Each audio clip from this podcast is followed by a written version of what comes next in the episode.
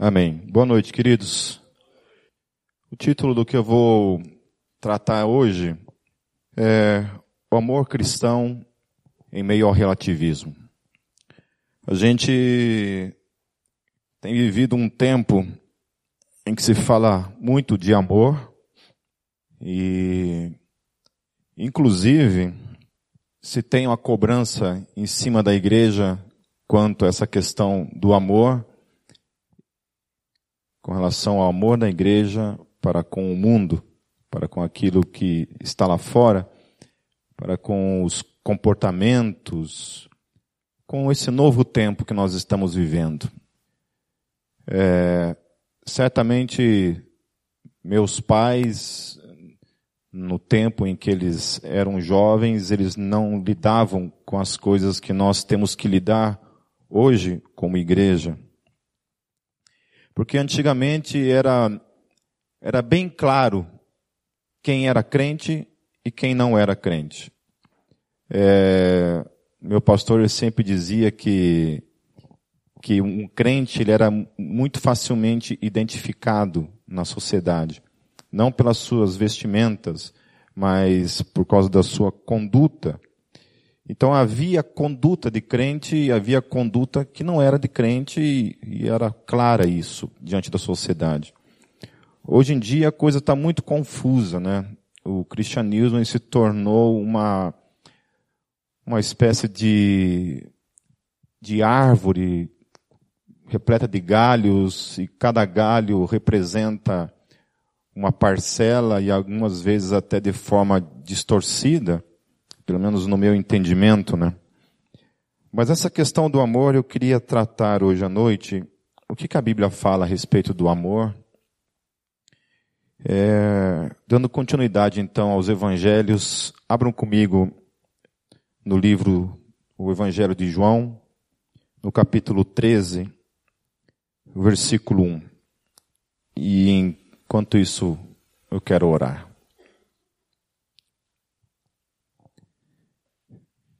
Senhor Deus, nós nós reconhecemos que só existe um amor que é real e verdadeiro, que é o teu amor por nós. Qualquer definição de amor, Deus, que que não nasce do Senhor, nasce das distorções do homem, dos conceitos do homem não são verdadeiros. Portanto, nós queremos aprender com a tua palavra, Senhor. Que ela venha nos ensinar nessa noite, em nome de Jesus. Amém. Então, João capítulo 13, verso 1 diz: Um pouco antes da festa da Páscoa, sabendo Jesus que havia chegado o tempo em que deixaria este mundo e iria para o Pai, tendo amado os seus que estavam no mundo, amou-os até o fim. Eu acho interessante nesse versículo quando Jesus fala que tendo amado os seus que estavam no mundo. Amém? A igreja estava no mundo. A igreja não vivia uma espécie de monasticismo, né? Os discípulos não eram monges que se isolaram do mundo, foram viver em cavernas ou em monastérios. Os discípulos não, eles estavam inseridos na sociedade, inclusive vivendo tanto na questão, na questão secular quanto na questão religiosa, eles estavam ali, né? caminhando nesses dois mundos a igreja, o cristianismo ainda não era uma coisa muito separada daquilo que a gente chama de judaísmo. Né? O cristianismo ele estava ali dentro do judaísmo, ele era parte do judaísmo porque ele entendia que, o, que Jesus Cristo era o cumprimento das promessas. Ele era o Cristo, ele era o Messias que havia de vir. Portanto, eles se reuniam no templo. Os discípulos se, se reuniam até mesmo nas sinagogas, eles estavam ali. Jesus, em todo o seu ministério, ele estava ali ensinando nas sinagogas, ensinando no templo, e os discípulos também, em especial os que estavam em Jerusalém, eles também iam no templo, se reuniam no templo, iam orar no templo, por mais que o templo não tinha mais nenhum significado naquele significado, naquela devida importância que o judaísmo tinha, mas eles estavam ali ainda, inseridos naquela, naquela, naquela cultura religiosa, né, tentando de alguma forma anunciar o evangelho para que aqueles judeus que há tanto tempo aguardavam o Messias também reconhecessem Jesus como seu Senhor e Salvador, uma vez que eles haviam testemunhado a ressurreição de Jesus. Então Jesus havia dado provas irrefutáveis de que ele era o Messias, de que ele era o Cristo. Em especial, isso chegou ao seu ápice e culminou finalmente quando eles foram testemunhas de que ele havia ressuscitado. Amém? Sem esse fato histórico, sem esse fato, não existiria igreja, não existiria cristianismo. Nós não estaríamos aqui. Provavelmente ainda seria aquilo que acontece em Israel. Né? Teríamos lá uma, um judaísmo ortodoxo, né? resumido a, a Israel especificamente, talvez um ou outro gato pingado no mundo, no planeta Terra, que ainda talvez né, acreditasse no judaísmo da forma como ele se propõe hoje em dia, mas fatalmente nós sabe Deus o que teria acontecido. Né? Existe um livro chamado E se Jesus não tivesse nascido, onde ele fala toda a transformação cultural, histórica que o cristianismo trouxe para o mundo. Então a gente não consegue nem mensurar, nem medir o que seria o mundo sem o cristianismo, sem a fé cristã, sem a pessoa de Jesus ter vindo e ter transformado a história. Então, muito provavelmente, né, aí de, de acordo com a descendência de cada um, né, se alguém aqui é, é viking, né, estaria adorando Thor, Odin, né? Orando aí para morrer numa guerra, para ir para Valhalla, né? E amém, né? É, isso aí, né? Quem é descendente de índio já sabe o que estaria acontecendo, né? Não preciso nem falar. Talvez peladinho na, na meio do mato aí e tudo mais. Mas é interessante isso, que o texto fala que eles estavam no mundo. Eles não haviam sido tirados do mundo. Jesus não os tirou do mundo. Eles estavam no mundo. E aí Jesus está falando que esses discípulos que estavam no mundo, ele os amou e ele os amou até o fim. Ele os amou até o fim. Ele não desistiu de nenhum deles. E o texto fala que apenas um dentre eles se perdeu. Dentre eles se perdeu, o qual é Judas o qual não vou entrar mais uma vez falando, não vou entrar no mérito da questão, das razões, do porquê, porque isso daí gera toda uma polêmica teológica em cima disso. Mas a questão é que dentre os doze, os onze não se perderam. Ele os guardou e os guardou até o fim. Amém? Então esse padrão de amor que nós estamos tratando para nossa vida tem Jesus como o padrão para as nossas vidas. Amém? Então, melhor do que ninguém para nos ensinar acerca de como amar as pessoas, e como se comportar no mundo, do que a pessoa de Jesus. Amém? É isso. Quando a gente está no mundo e nós temos que amar as pessoas, existe um padrão para a minha vida. Da onde vem esse padrão? Vem de mim mesmo. É eu que, que estipulo esse amor. Quem que é que estipula esse amor? Como a gente deve se comportar no mundo? Como a gente deve amar as pessoas? Como que Jesus se comportou para com os pecadores, né? Para com as minorias, que é o outro termo, que é, existe toda uma cobrança para cima da igreja em relação às minorias. Como que a igreja tem que, tem que se tratar? Como é que a igreja tem que se comportar com relação às minorias nesse mundo? Como é que a igreja tem que se tratar é, com relação por exemplo, a questão da, da homossexualidade, com relação da prostituição. Né? Uma vez que prostituição também hoje se tornou uma questão muito resumida, né, supostamente, a uma profissão. Né? Vou colocar isso entre aspas. Né? E o contexto em que a Bíblia trata a questão da prostituição, prostituição ia muito mais além disso. Né? A Bíblia colocava tudo num pacote só, que todo o pecado sexual estava envolvido na questão da porneia, que era a questão da imoralidade sexual. Então, como que a, a Bíblia nos ensina com relação a se comportar com relação a isso?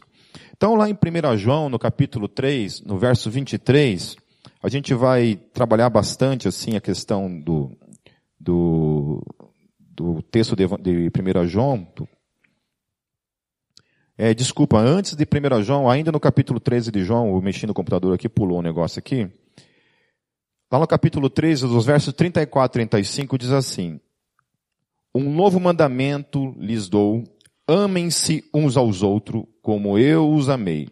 Vocês devem amar-se uns aos outros. Com isso, todos saberão que vocês são meus discípulos, se vocês se amarem uns aos outros. Amém? Então Jesus ele está falando assim, ó, ele está colocando que ele amou e ele amou até o fim, e ele está colocando que todos nós, sem exceção, temos que nos amar uns aos outros como ele nos amou. Como ele nos amou.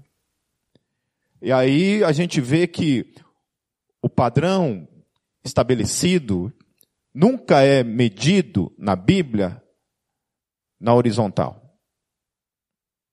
Brennan Manning fala isso também. No livro Assinatura de Jesus, ele fala isso.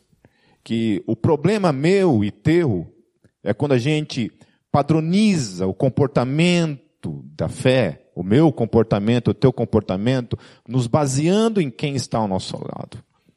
Até mesmo pela vida do pastor, sei lá quem seja.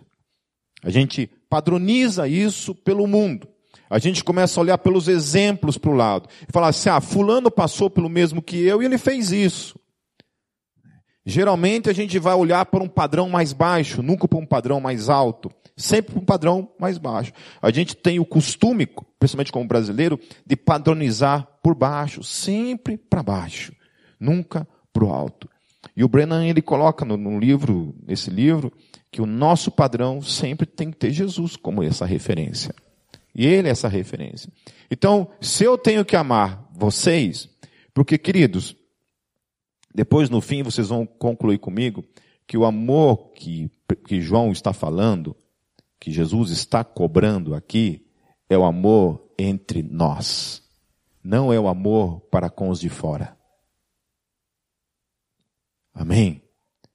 A cobrança mor que está acontecendo aqui para mim e para a tua vida, o que Jesus está colocando em xeque para mim e para você, não é o meu amor para com os que estão de fora.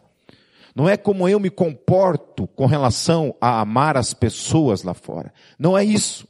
A grande preocupação de Jesus para comigo e para com vocês é como é que nós viveríamos isso como igreja.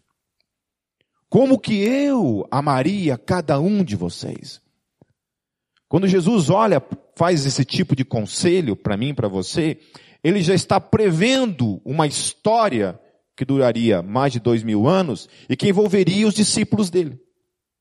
Como que os discípulos se comportariam? Então ele coloca esse mandamento: olha, meus queridos, meus filhinhos, vocês têm que se amar uns aos outros. E a forma como vocês têm que vivenciar esse amor tem a mim como o padrão porque é como Ele nos amou. Se é como Ele nos amou, opa, esse padrão é alto. Esse padrão é altíssimo. Esse padrão é inegociável. Então não é como eu estou sendo amado por aqueles que estão à minha volta. Não é como eu amo aqueles que estão à minha volta. Não é as pessoas que estão à minha volta que estabelecem esse padrão. Não é o que as pessoas lá fora cobram de mim que é esse padrão, mas é Jesus esse padrão.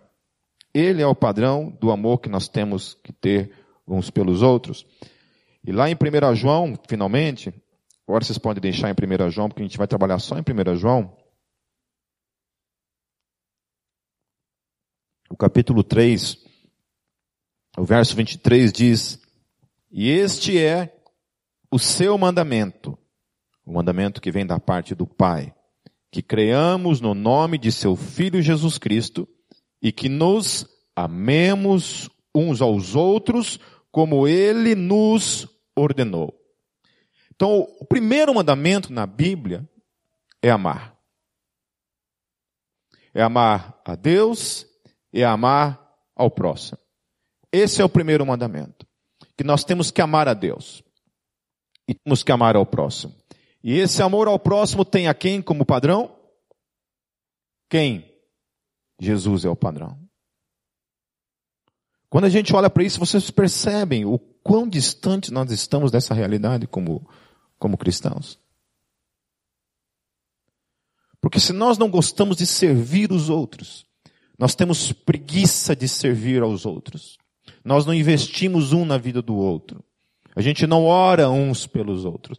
A gente não se dá pelo outro. Nós estamos muito distantes, então, desse padrão. Volto a falar. Existe hoje uma, uma grande preocupação. Eu vejo gente, inclusive, deixando de amar aqueles que estão presentes hoje no reino para supostamente amar os que estão lá fora. Porque entende que é mais importante, é a prioridade da vida, amar os de fora e não amar os de dentro. Quem pensa assim, faliu no primeiro mandamento diante da Bíblia. Que primeiramente, antes de eu me preocupar em amar os de fora, eu tenho que viver esse padrão de amor dentro da igreja. Porque senão é conversa fiada, meu querido. Porque senão é hipocrisia. Porque o que acontece? A partir do momento que eu amo alguém de fora e eu consigo trazer esse alguém de fora pelo meu amor para dentro do reino, automaticamente eu deixo de amar essa pessoa para investir em quem está lá fora. Quando a Bíblia então nos está nos advertindo seriamente que nós temos que amar os que estão dentro. São os discípulos que têm que se amar. E se eu não amo os discípulos, alguma coisa está errada em mim. Eu não estou vivendo o padrão de amor que Jesus estabeleceu, que é amar os discípulos uns aos outros como ele me amou. Amém. Esse é o padrão. Primeiro, devemos nos amar, viver esse amor para depois então amar os de fora. Eu tenho uma pergunta para vocês, e se realmente alguém presenciou isso, sabe? Depois me procure e eu volto atrás no que eu estou dizendo. Sabe? Porque eu quero, eu quero realmente sim experimentar isso na minha vida. Saber se isso é real. Se isso realmente acontece. Vocês conhecem alguém que amou uma pessoa sem pregar o evangelho para ela, sem anunciar Jesus para ela, sem anunciar a salvação para ela, mas apenas amou essa pessoa.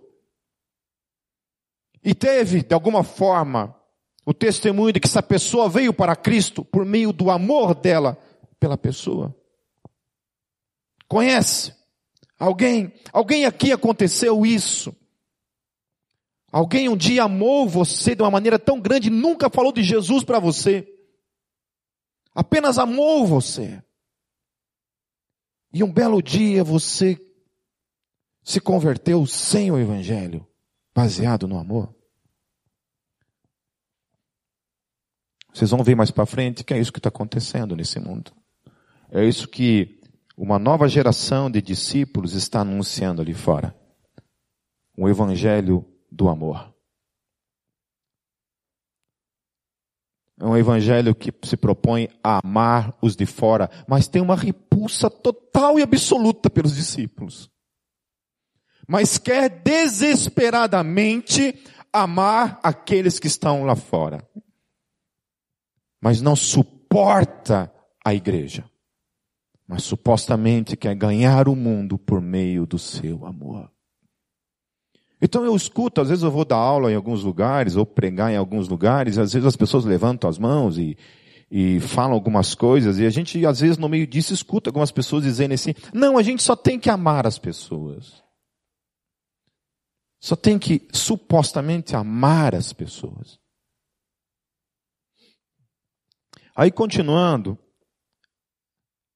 lá em 1 João ainda, no capítulo 4, os versos 8 a 21,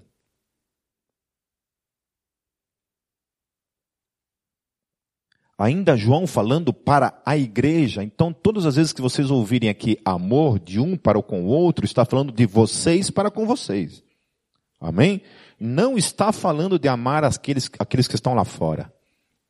E com isso não estou dizendo que não devemos amar aqueles que estão lá fora, mas com isso estou dizendo do amor de um discípulo para com o outro discípulo. A igreja, então, está dizendo assim, o texto. Quem não ama não conhece a Deus, porque Deus é amor. Foi assim que Deus manifestou o seu amor entre nós, enviou o seu Filho unigênito ao mundo, para que pudéssemos viver por meio dele. Nisto consiste o amor, não em que nós tenhamos amado a Deus, mas em que ele nos amou e enviou o seu Filho como propiciação pelos nossos pecados. Então, em que está baseada toda a fé cristã? No amor de quem? No amor do Pipe para com as pessoas, o amor de Deus para com o Pipe, e aí eu tenho Deus como padrão desse amor para que então eu possa amar as pessoas. Eu tenho que amar as pessoas com o amor de Deus, e o amor de Deus é manifestado por meio de uma única coisa: o Evangelho.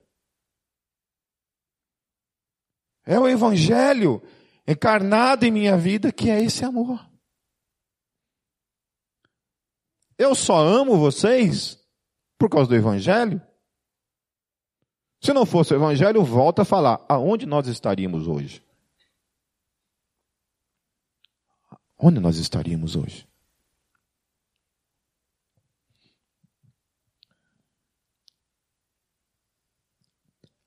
Continuando, Amados, visto que Deus assim nos amou, portanto, Ele novamente está dizendo que Ele é o padrão, assim como Ele nos amou, nós também devemos amar-nos uns aos outros. Ninguém jamais viu a Deus. Se nos amarmos uns aos outros, Deus permanece em nós e o seu amor está aperfeiçoado em nós. Sabemos que permanecemos nele e ele em nós, porque ele nos deu do seu espírito, aleluia. Porque ele nos deu do seu espírito e vimos e testemunhamos que o Pai enviou seu filho para ser o salvador do mundo. Se alguém confessa publicamente que Jesus é o filho de Deus, Deus permanece nele e ele em Deus. Assim conhecemos o amor de Deus, o amor que Deus tem por nós e confiamos nesse amor. Deus é amor. Todo aquele que permanece no amor permanece em Deus e Deus nele. Dessa forma, o amor está aperfeiçoado entre nós, para que no dia do juízo tenhamos confiança, porque neste mundo somos como ele. No amor não há medo, pelo contrário, o perfeito amor expulsa o medo, porque o medo supõe castigo. Aquele que tem medo não está aperfeiçoado no amor. Nós amamos porque Ele nos amou primeiro. Então, quando se trata dessa questão do amor, existe muito essa questão de que, por exemplo, o livre-arbítrio ou a liberdade, ela é necessária, porque somente assim nós podemos dar para Deus uma resposta genuína de amor para Deus, porque supostamente somente na liberdade há legitimamente um amor verdadeiro. Mas há uma, há uma dificuldade para mim nessa questão, porque na liberdade do ser humano não existe amor. Quando Paulo entra na primeira, em, em Coríntios, no capítulo 1, Paulo deixa bem claro para mim e para você aonde consiste a escolha humana. A escolha humana ela não é baseada no amor, ela é baseada no seu egoísmo, em viver para si mesmo, em viver para as coisas da sua carne, dos seus desejos terrenos. E aí, quando nós entramos no texto aqui, por que que eu amo a Deus? Por quê? Porque Ele me amou primeiro. Portanto, se Deus não tivesse me amado, eu não teria condições alguma de amar a Deus. Então, somente aquele que prova do amor de Deus, genuinamente prova do amor de Deus, tem a capacidade, então, de optar, porque provou do amor de Deus. E aí, quando você é amado por Deus, você é colocado numa condição, então, de responder a esse amor. A Deus. Vamos para a parte prática no dia a dia. A gente diz que ama Deus e a gente é amado por Deus. Vamos para a parte prática. Como é que é a nossa vida diária? Isso porque a gente recebeu o amor de Deus na nossa vida. Você imagina como que nós seríamos sem esse amor? Existe uma teologia que se chama dispensacionalismo, em que ela, ela anuncia. Isso são algumas vertentes dentro dela, né? Tem algumas que anunciam outra coisa, mas dentro dela existem ramificações que acreditam que, que quando houver o arrebatamento, a gente está.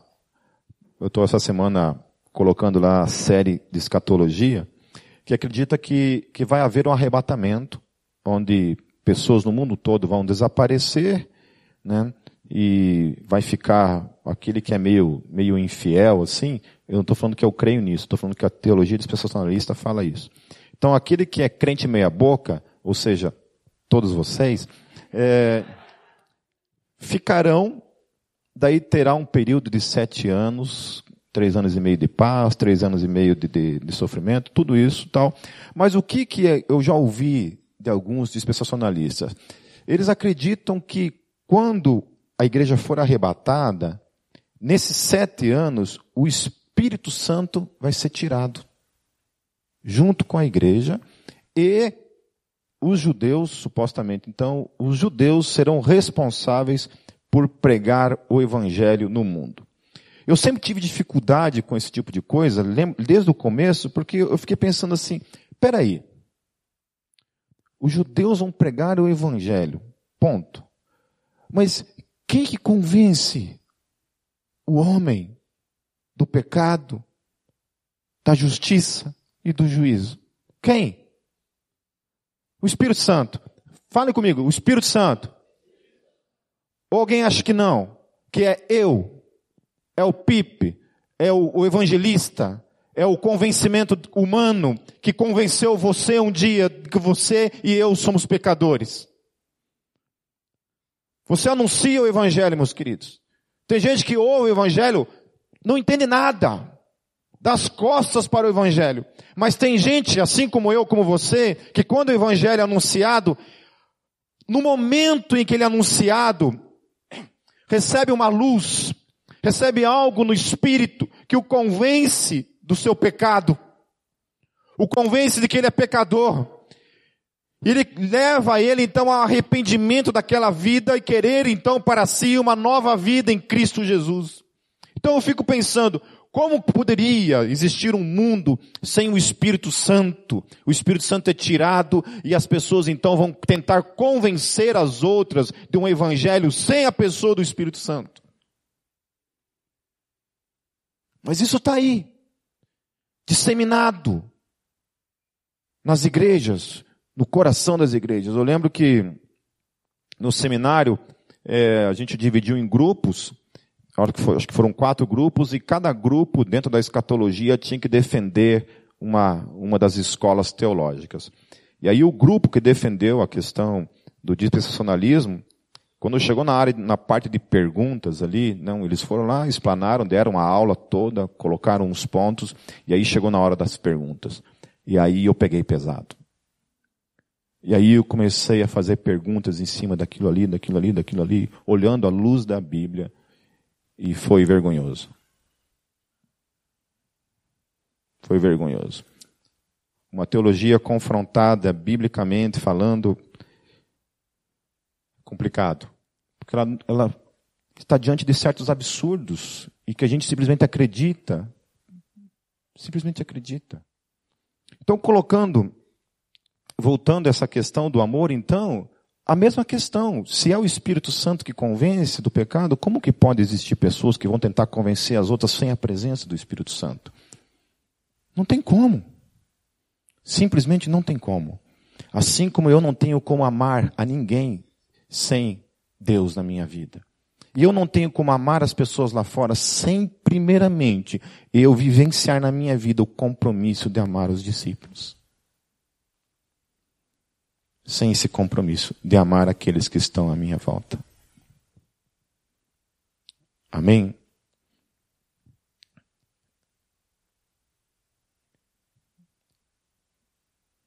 Então, a primeira coisa que João ele estabelece para mim, para você, uma escola na primeira epístola de João. Ele estabelece para mim uma escola do que o que é ser cristão e o comportamento do cristão nesse mundo. E dentro disso, todo ele tendo como base o amor de Deus, ou seja, vivenciando o amor cristão. Então João é conhecido como o apóstolo do amor. Amém? João é conhecido como o apóstolo do amor. Então ninguém tem mais autoridade para ensinar para mim como ser igreja, como amar esse mundo, como amar as minorias, como amar as diferenças do que João, que recebe a revelação da parte de Deus. Então, primeira coisa, quem ama, primeira coisa, 1 João, capítulo 1, versículo 6.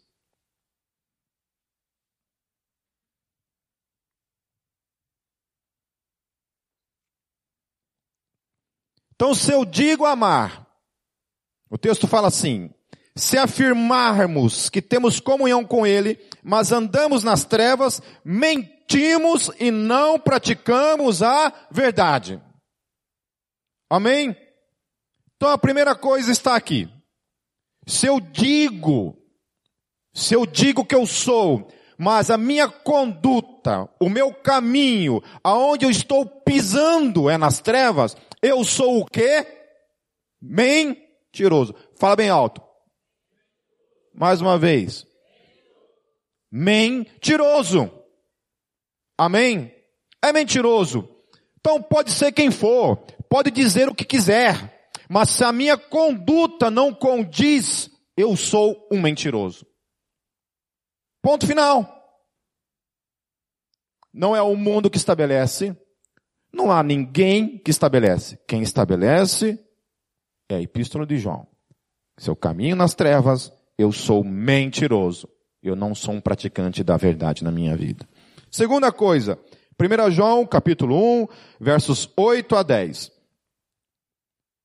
Se afirmamos que estamos sem pecado, enganamos-nos a nós mesmos e a verdade não está em nós. Se confessarmos os nossos pecados, Ele é fiel e justo para perdoar os nossos pecados e nos purificar de toda injustiça. Se afirmarmos que não temos cometido pecado, fazemos de Deus um mentiroso e a Sua palavra não está em nós. Então parece que há uma contrariedade aí, né? Quem anda nas trevas é mentiroso. Mas João também está falando o seguinte: quem diz que não tem pecado, faz de Deus o mentiroso. Então, conduta é uma coisa, impecabilidade é outra coisa. Andar nas trevas é uma coisa. Andar nas trevas dizendo que está na luz faz de mim um mentiroso.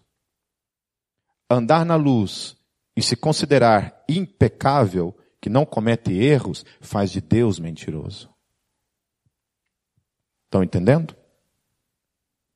Então, quando eu estou em Cristo Jesus, isso não me torna melhor do que ninguém. Amém? Vamos continuar. Pule lá para o capítulo 2. É, desculpa, ainda no capítulo 1. Um. Terceira coisa. Cristão que não obedece aos mandamentos também é mentiroso. Lá em 1 João capítulo 2, é capítulo 2 mesmo, versos 3 a 5. Sabemos que o conhecemos se obedecemos aos seus mandamentos. Amém? Agora tem uma coisa também que a gente tem ouvido bastante por causa do advento da internet. Vocês já ouviram que Hitler era cristão?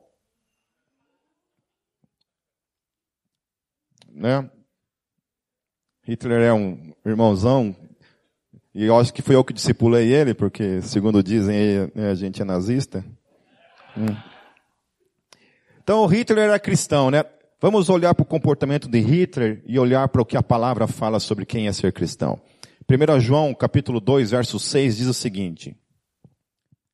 aquele que afirma que permanece nele deve andar como ele andou. Ponto. Hitler caminhou, andou como Jesus? Então, meu querido,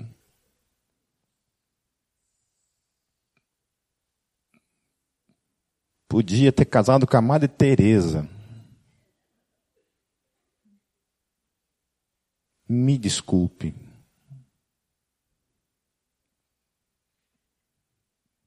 Isso é balela. Isso é balela.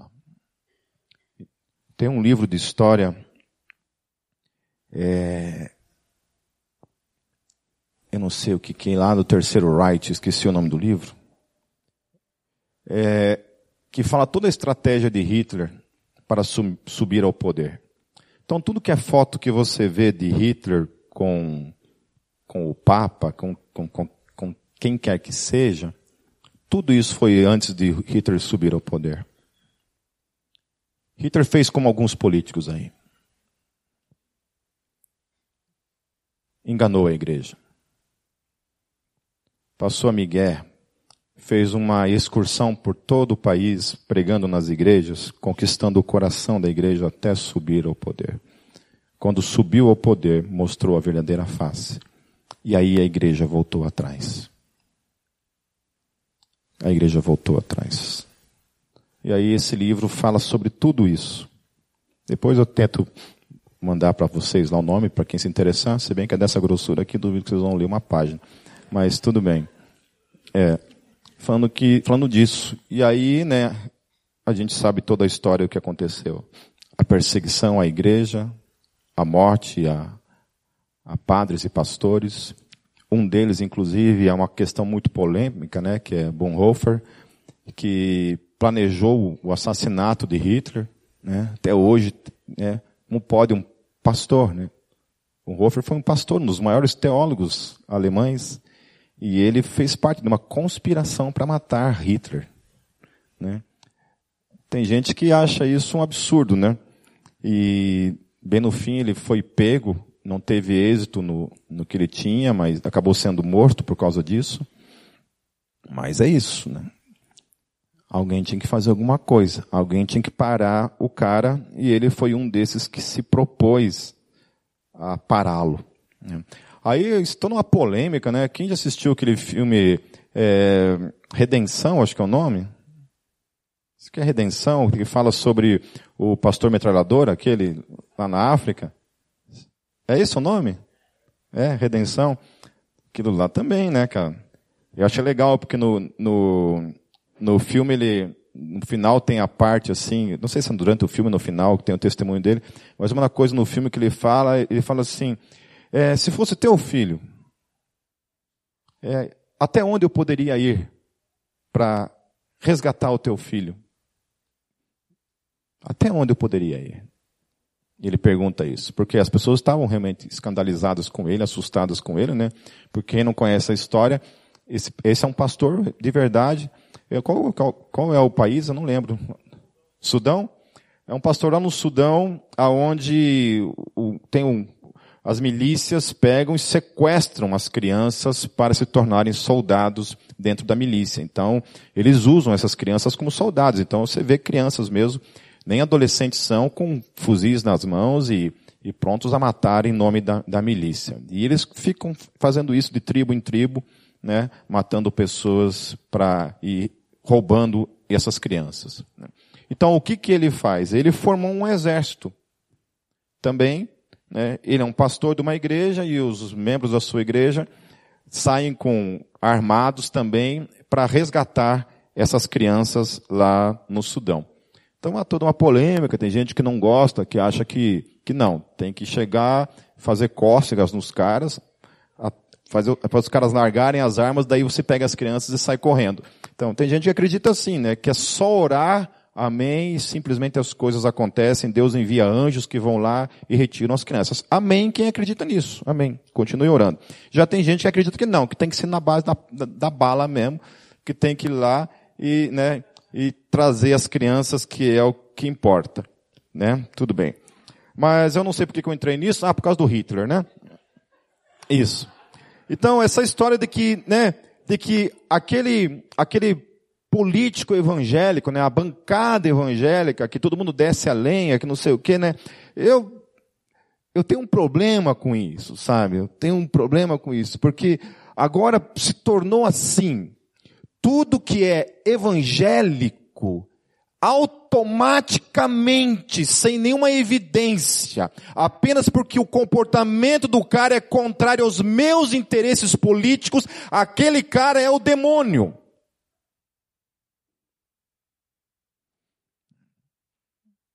É isso.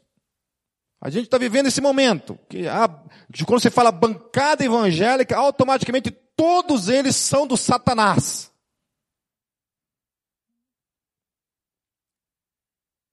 Mas são esses caras que estão lá, ó. Contanto que não seja preso por corrupção, meu querido, né? Você está devendo para a lei, tem que prender todos eles. Não interessa se é evangélico, se é da Gólgota, quem quer que seja. Tem que ir para a cadeia mesmo se está devendo. Amém? Mas são esses caras que estão lutando contra a legalização do aborto, juntamente com a bancada de católicos. São esses caras que estão lutando para que uma criança de seis anos de idade não tenha acesso a um material que eles entendem que não é devido ainda para a sua idade e que não consegue entender.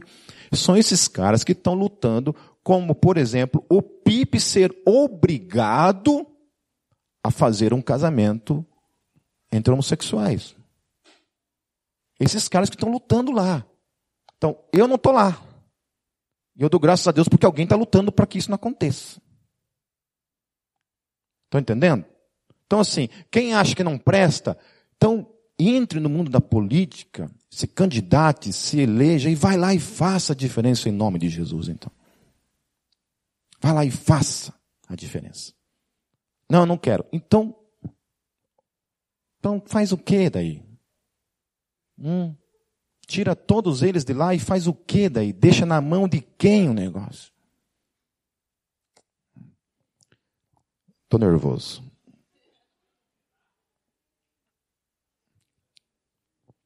Então lá, a quarta coisa é que cristão que odeia o seu irmão está caminhando nas trevas. É o que diz lá em 1 João 2,9. Eu não vou ficar lendo é, todos os textos, porque são muitos textos. Depois vocês dão uma avaliada lá. É isso que o texto está falando. Quem afirma que está na luz, mas odeia seu irmão, continua nas trevas. Volta a falar. Olha o que Jesus está estabelecendo em João, para mim e para a tua vida. Primeiramente, aonde que é o amor? Entre nós, entre os discípulos. Se os discípulos não amam uns aos outros, não tem razão alguma de amar quem está lá fora. Se não nós nos amarmos primeiro. Então, ah, eu amo as pessoas, mas odeio a igreja. Oh, meu Deus do céu. João está falando Querido, você está nas trevas ainda. É isso que João está falando. Ou não? Se você não ama quem está dentro e quer amar quem está lá fora, você está enganado, você está nas trevas ainda. Primeiro você precisa vir para a luz. Antes de qualquer coisa, você tem que vir para a luz. Porque você está nas trevas. A quinta coisa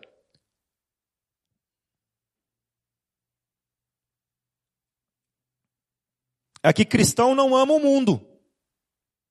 Ele está no mundo, mas ele não ama o mundo. Amém? Amém? Eu vi um debate naquele aquele programa, meu Deus, esqueci, vejam só? Programa Vejam Só. Entre uma, entre uma, duas, duas mulheres debatendo a questão do feminismo. Né?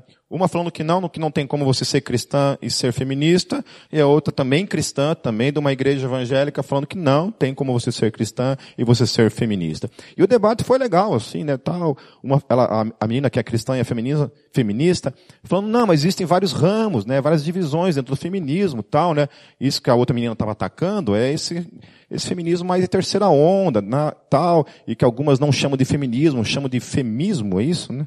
Femismo ou feminista? Como é que é? Feminismo? Brincadeira. é, femismo, tal, né? Beleza, né? E falando sobre isso, né?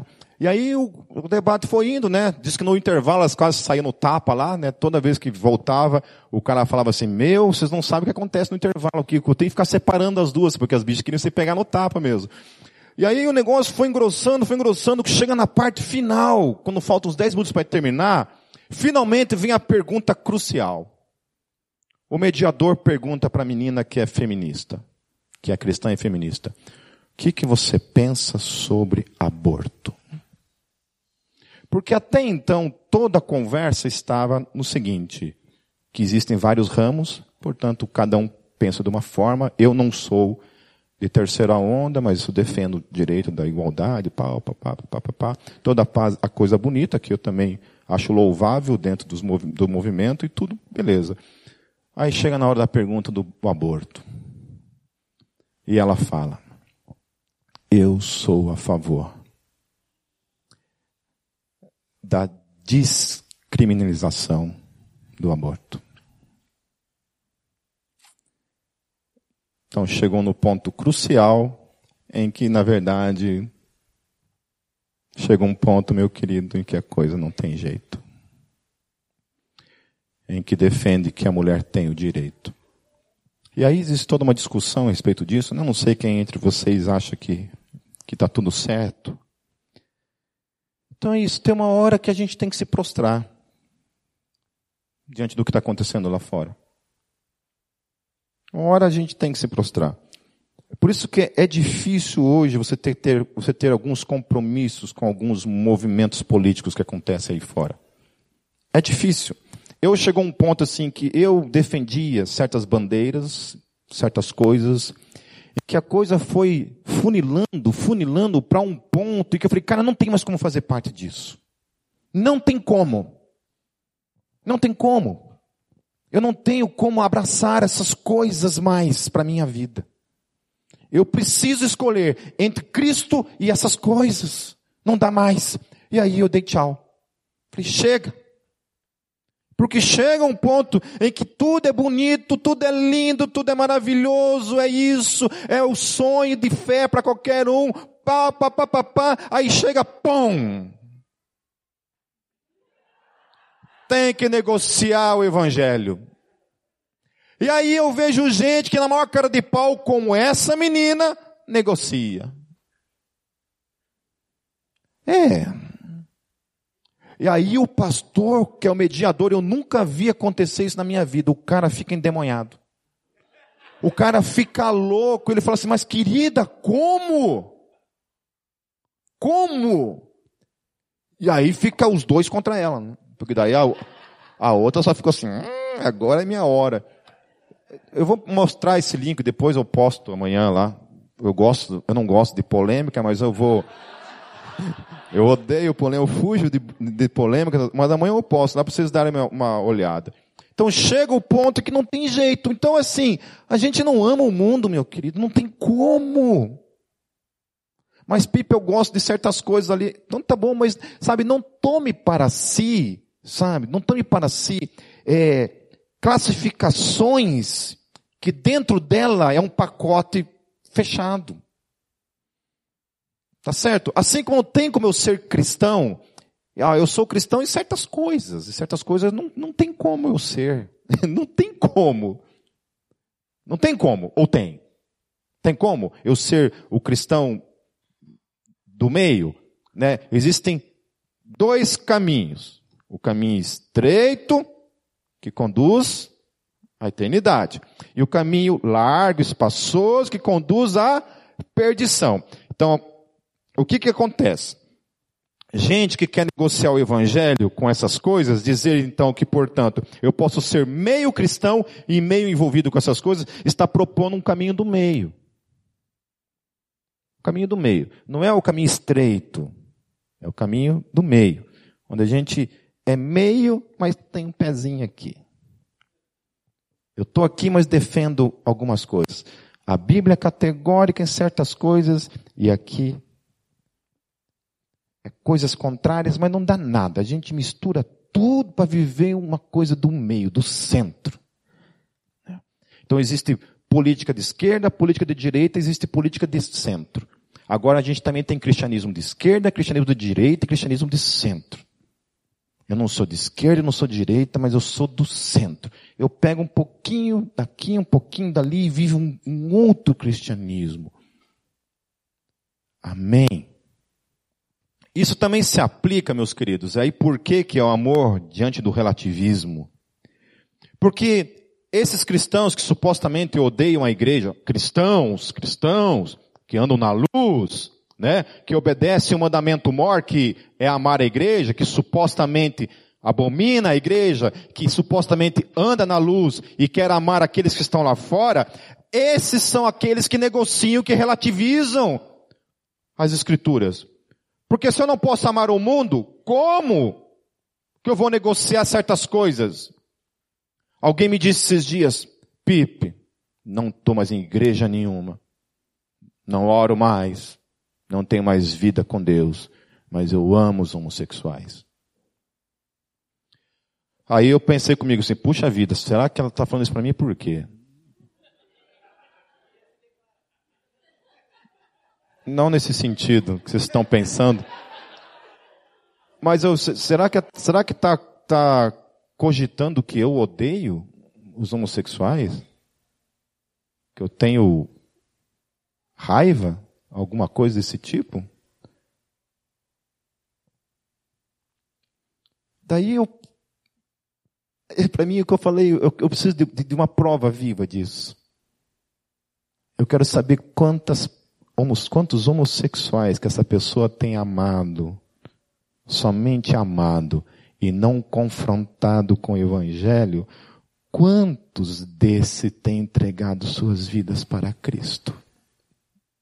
Levados pelo seu amor, sem apresentar o amor genuíno da palavra que confronta a minha vida e o meu comportamento. Hum? O quanto, sério, me apresente um testemunho, eu quero ver assim, olha, teve uma menina lá que não orava, que não ia na igreja, que odiava a igreja, sério, que vivia na sacanagem, mas ela me amou tanto que eu entreguei minha vida para Jesus. Eu preciso desse testemunho, para que eu possa então me inclinar a pensar que esse tipo de, de coisa realmente é possível. Agora, eu conheço, meus queridos, muita gente na igreja que tem amado verdadeiramente os homossexuais. Que tem ido realmente investido suas vidas, tem tido ministérios, sabe, voltado, investido na vida dessas pessoas, amado essas pessoas, mas junto com esse amor sempre está o Evangelho. De que você precisa de Jesus. Não por causa do seu comportamento em si, por causa da sua opção sexual não é essa a primeira questão. A primeira questão, meu querido, é que tanto hétero quanto homossexual está indo para o inferno.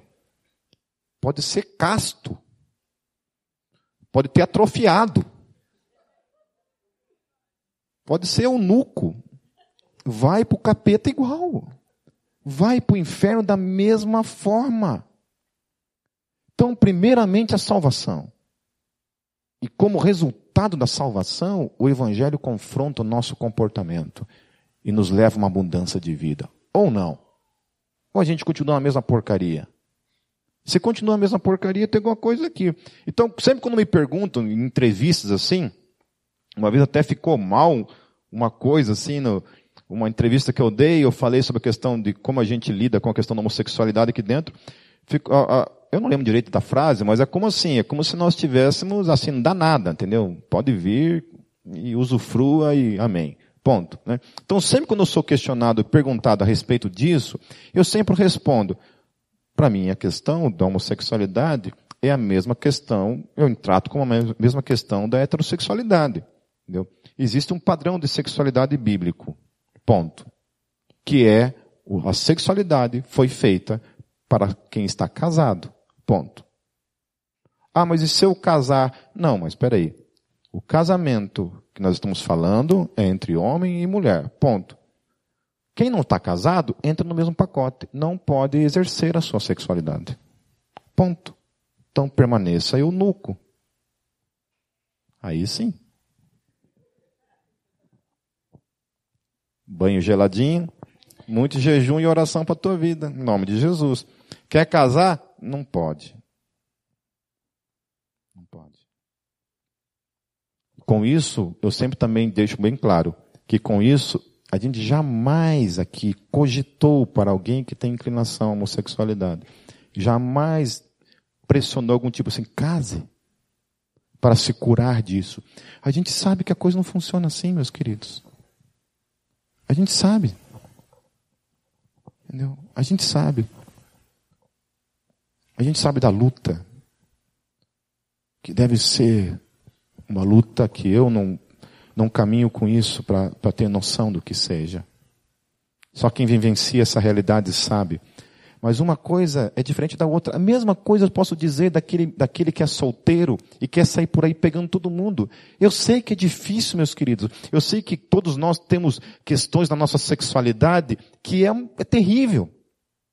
Então não é somente o homossexual que sofre na sua sexualidade. O hétero também sofre no seu dia a dia. É isso. E, infelizmente ou não, felizmente ou não, a Bíblia estabeleceu uma coisa para a minha vida e eu vou fazer o quê? E isso se estende também para quem é casado. Não tem conversa. Ou quem é casado pode fazer o que quer com a sua sexualidade? Não pode. Ou quem é casado não é tentado? Hum? Eu sei que os casados aqui têm que ficar em silêncio nesse momento, não podem manifestar isso. Senão apanha em casa. Né? Mas aí, como é que isso funciona? É ou não é verdade? A nossa sexualidade é uma luta, meu querido. Você só vai parar de lutar por ela o dia que você tiver sete palmas abaixo da terra. Aí acabou. Aí todo mundo anjinho para sempre.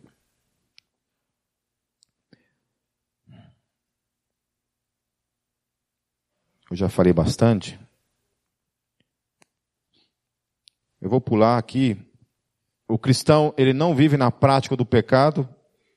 Então, por mais que ele é um pecador, ele não vive na prática do pecado. É isso que 1 João capítulo 3, versos 8 a 9 vai falar. Em João, em 1 João capítulo 3, versos 10 a 11, o texto fala que cristão que não ama seu irmão é filho do diabo. Olha só. É isso. Olha, vou ler para vocês não acharem que eu estou inventando. Desta forma sabemos quem são os filhos de Deus e quem são os filhos do diabo.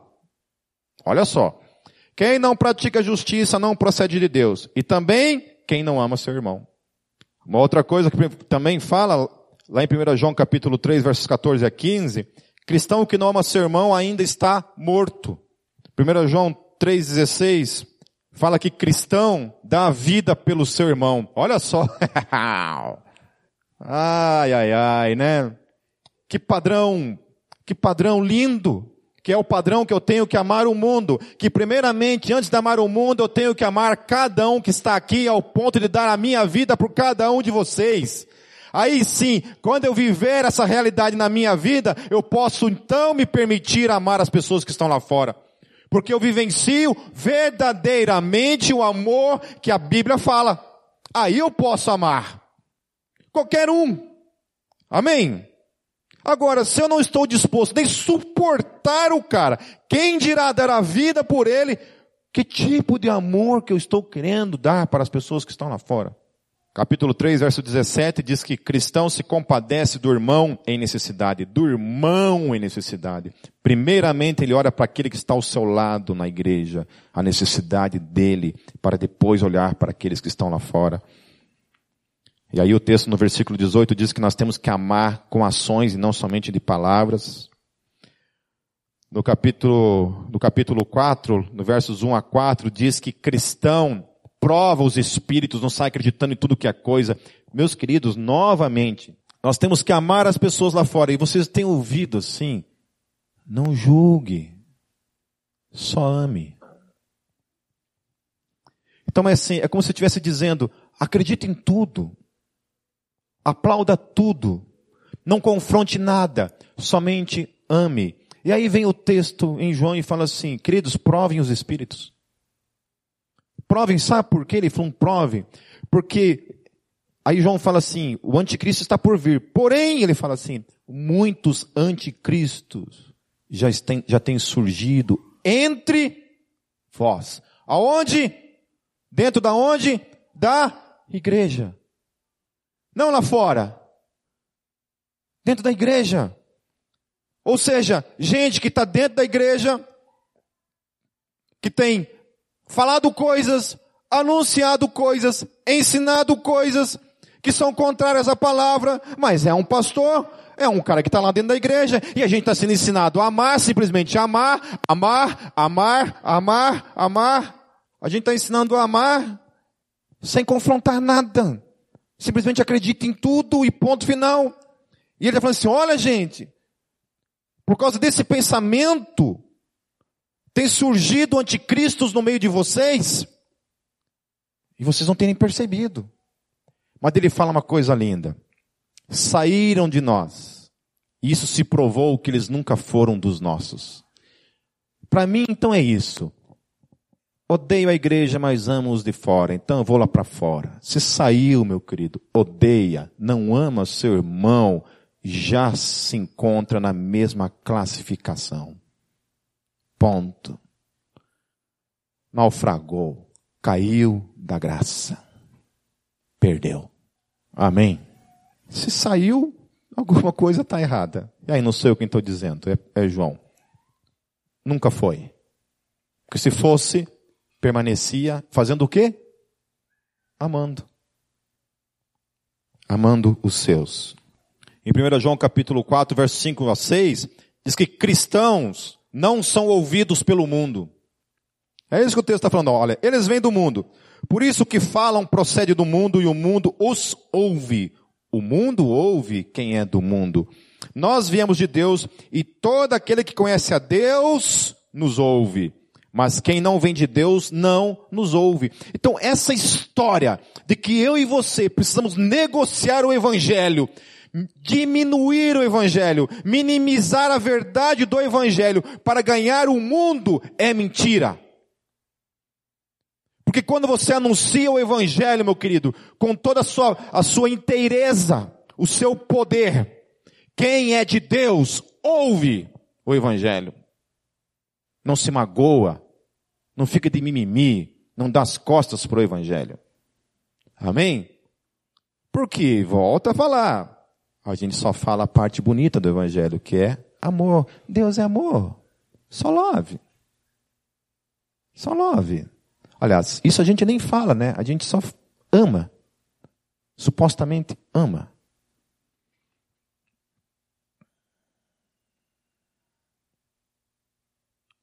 E aí, para encerrar, meus queridos, 1 João capítulo 5, versos 2 a 3, que é onde consiste então o amor versículos 2 a 3 diz assim: Assim sabemos que amamos os filhos de Deus. Olha só.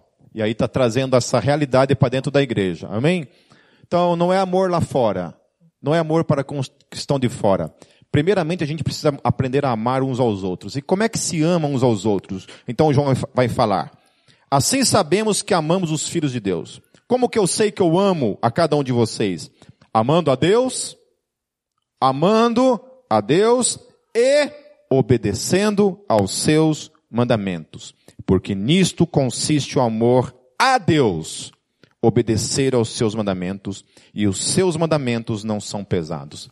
Então, quer amar o seu irmão? Viva uma vida de obediência a Deus. Amém.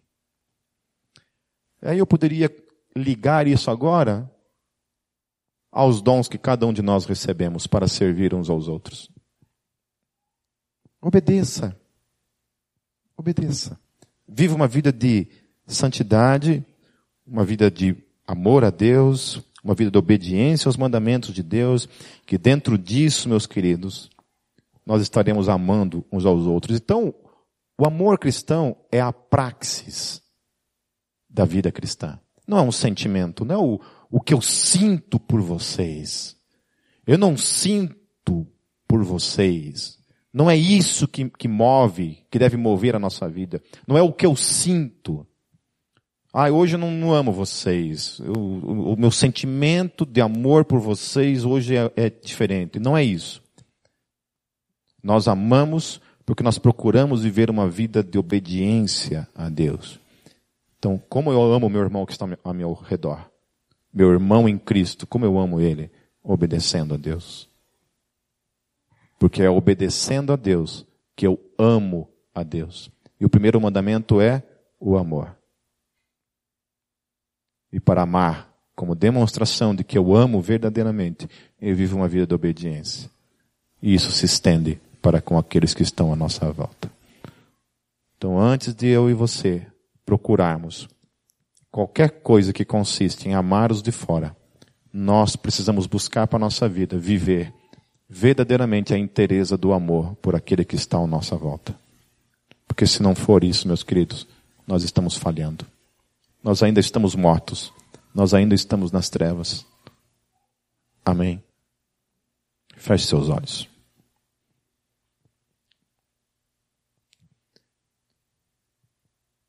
Senhor Jesus, eu quero quero te agradecer por esse confronto da tua palavra em nossas vidas. Queremos viver, Deus, verdadeiramente o amor que a tua palavra nos desafia a viver.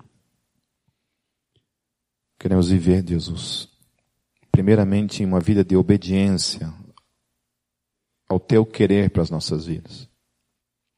Porque a gente sabe, Jesus, que se não for uma vida de obediência, uma vida caminhando realmente na luz, Deus, em amor uns pelos outros, Senhor Jesus, a gente não, não vivencia um amor real e verdadeiro por ti e nem por ninguém.